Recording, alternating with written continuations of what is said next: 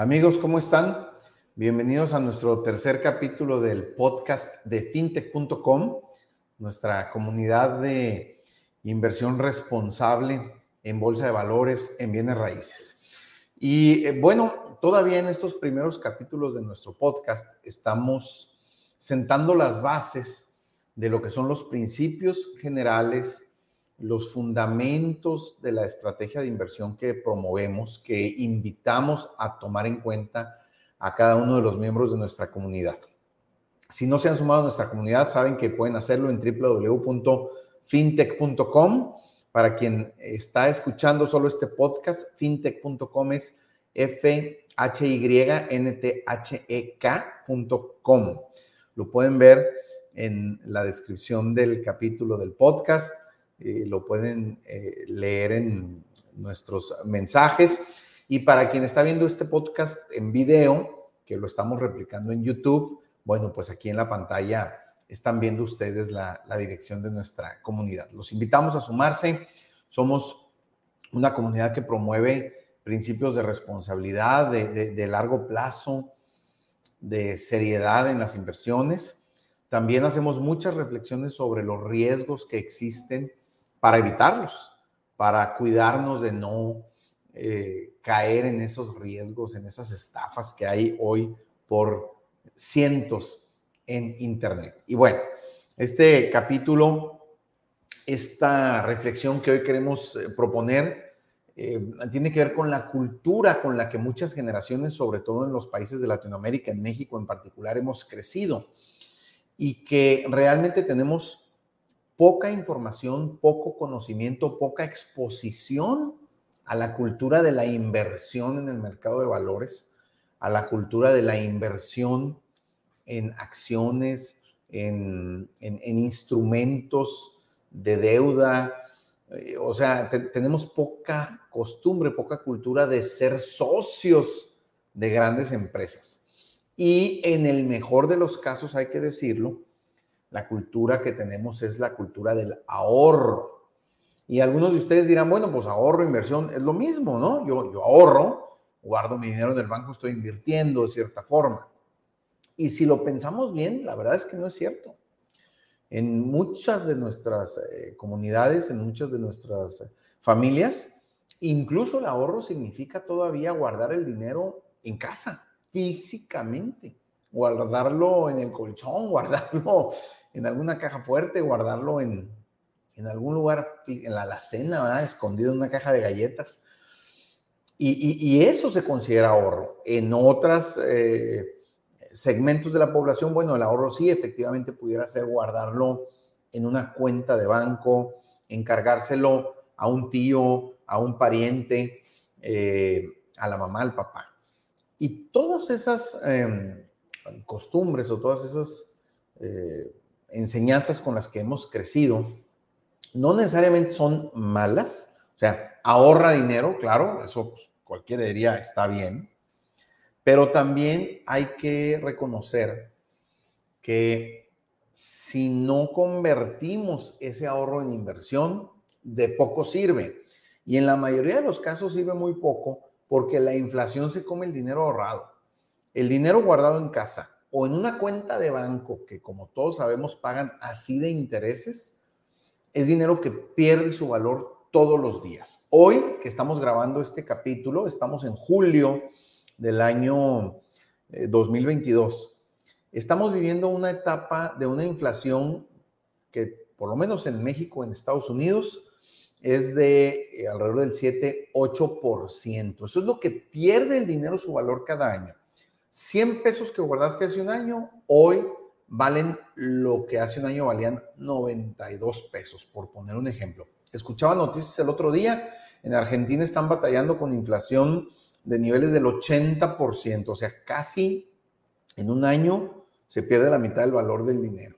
Entonces, ese ahorro, tener el dinero en la casa, tener el dinero en una cuenta de banco que te paga 2% de interés, realmente es perder tu dinero, es, es que el dinero pierda valor. La inflación es del 7, el banco me da el 2, pues pierdo el 5% cada año, ¿no? Y alguno diría, es que es lo más seguro, está en el banco, no lo puedo perder. Tal vez no pierdas el valor histórico del dinero, pero materialmente cada día tienes menos dinero. Y esa es la cultura o la idea con la que muchos crecimos. Durante muchas generaciones, durante muchos años, los papás nos decían, ahorra, ahorra, ahorra. Y la forma de ahorrar, el, el, consejo no era malo. El problema es que la forma de ahorrar era la que no teníamos entendida con claridad cómo debía ser. Y se circunscribía, se limitaba a guardar el dinero en el banco o en la casa. Hoy, súmenle además que las nuevas generaciones tienen una actitud o tienen una visión ante la vida de todo rápido, sin esfuerzo, ¿no? Fíjate, lo que, lo que decimos aquí, las nuevas generaciones quieren tener la mayor cantidad de satisfactores con el menor esfuerzo posible en el tiempo más corto posible. Fíjense, piénsenlo. Yo cuando era chico quería ver un programa de televisión que me gustaba, tenía que esperar a que fuese transmitido. Había una caricatura que me gustaba, pasaba los sábados a las 11 de la mañana y no había forma materialmente humana de verlo en otro momento. Entonces yo tenía que tener paciencia, tenía que esperar a ver el programa el sábado a las 11 de la mañana. Hoy mis hijos, si quieren ver cualquier contenido de televisión o de video gráfico, prenden su teléfono, le dan dos o tres toques al, al instrucciones y ven su programa que quieren ver. Fíjense la diferencia que eso significa, no solo en si ves o no un programa de televisión a la hora que quieres, lo que eso te plantea ante la vida como joven. Te plantea un principio de decir, todo lo que quiero lo puedo tener en segundos con muy poco esfuerzo. Y eso en algunas cosas evidentemente es muy bueno. Yo puedo ver un documental sobre la vida de los animales en la estepa africana en el momento que yo quiero, pues qué bueno. Pero trasládenlo a otros ambientes de la vida y se empieza a convertir en un tema complicado, por ejemplo, en dinero. Hoy y, alimentado desgraciadamente por muchas estafas, muchos jóvenes crecen con la idea de ganar lo más rápido posible mucho dinero sin hacer nada. Eso no existe. Eso no existe. Vaya, ni siquiera dedicándote a la delincuencia, ni los narcotraficantes pueden ganar todo el dinero que quieren sin esfuerzo y en un instante, ¿no? O sea, digo, estoy exagerando, estoy caricaturizando, pues, pero no hay forma de que esto sea verdad. Y hoy muchos proyectos de estafa nos quieren convencer de que es cierto. Nosotros, al contrario, ¿qué decimos? ¿Qué promovemos? Sí puedes tener un patrimonio que crezca, una inversión que te dé buenos resultados, pero tienes que tener eh, tres principios fundamentales. Paciencia, disciplina y consistencia. Paciencia porque todo esfuerzo de consolidación y crecimiento de patrimonio se da en el mediano y largo plazo. Disciplina porque exige que tomes decisiones, hagas un plan y lo cumplas, que seas disciplinado. No vas a llegar a tener un patrimonio que te permita vivir en libertad en el futuro si no cumples con tu plan.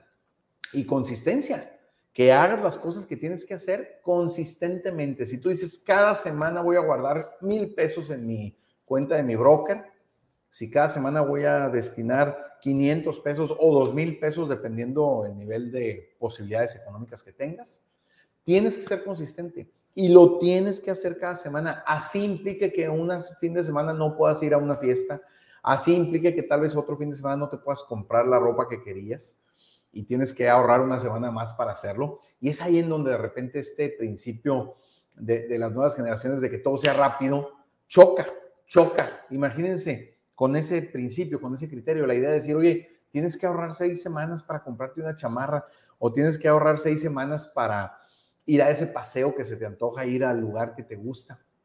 A veces los jóvenes eh, tienen dificultad o les cuesta trabajo comprender este tema de la paciencia, la disciplina y la consistencia. Bueno, amigos, no hay de otra. Por eso, incluso a los jóvenes los invitamos a la comunidad FinTech para que se den cuenta de que sí, qué bueno que hay tecnología, sí, qué bueno que muchas cosas se pueden resolver en el corto plazo con rapidez, pero lo que no se puede lograr es crear un patrimonio eh, importante si no tenemos estas, estos principios bien desarrollados. Una de las herramientas más importantes que, que promovemos en nuestra comunidad y que les explicamos y que aplicamos es precisamente el interés compuesto, que significa que tu patrimonio va a crecer exponencialmente. Al principio es despacio, hoy estoy poniendo mil pesos a la semana. Bueno, pues después de ocho semanas llevo ocho mil pesos. Va creciendo de a poquito, de a poquito. Pero si eso lo dejas 5, 10, 15, 20, 30 años, al final la curva casi casi es en vertical el crecimiento, porque entonces cada mes, cada semana, cada año, los intereses que dejas ahí, por eso es compuesto, o sea, la idea es reinvertir las ganancias, van a crecer de manera exponencial. Y algunos de ustedes dirán, no, ¿cómo que 5 años? No, ¿cómo que 20? Fíjense, yo tengo 52 de edad. Si a la edad de muchos de ustedes, 20, 25 años, hubiese decidido, hubiese habido alguien que me enseñara cosas tan sencillas como estas, si yo hubiera decidido hacerlo, pues tal vez mi realidad patrimonial sería otra. Y ustedes están a tiempo. Y no importa, también a los 50 se puede empezar, también a los 40, a los 30, a los 60, siempre puedes empezar. Hay, hay un dicho que me gusta que es, eh, ¿cuándo fue el, el, mejor día para empezar a invertir? ¿Cuándo es el mejor día para invertir o para empezar a invertir? Y te dicen, ese fue ayer. Y el segundo mejor día para empezar a invertir es hoy. O sea, siempre es el mejor día para empezar a invertir. Y el peor día es esperarte hasta mañana. ¿Ok? Así es que, amigas, amigos, con esto terminamos nuestro capítulo 3 de nuestro podcast. Básicamente la reflexión, el resumen es, sí, qué bueno que estamos acostumbrados a ahorrar, pero tenemos que convertir ese ahorro en inversión. Una inversión de largo plazo que con disciplina, con consistencia y con paciencia convirtamos en un gran patrimonio para nuestra eh, libertad, nuestro futuro y la de nuestras familias. Súmense a la comunidad FinTech. Muchas gracias por su atención. Que tengan muy buen día. Saludos.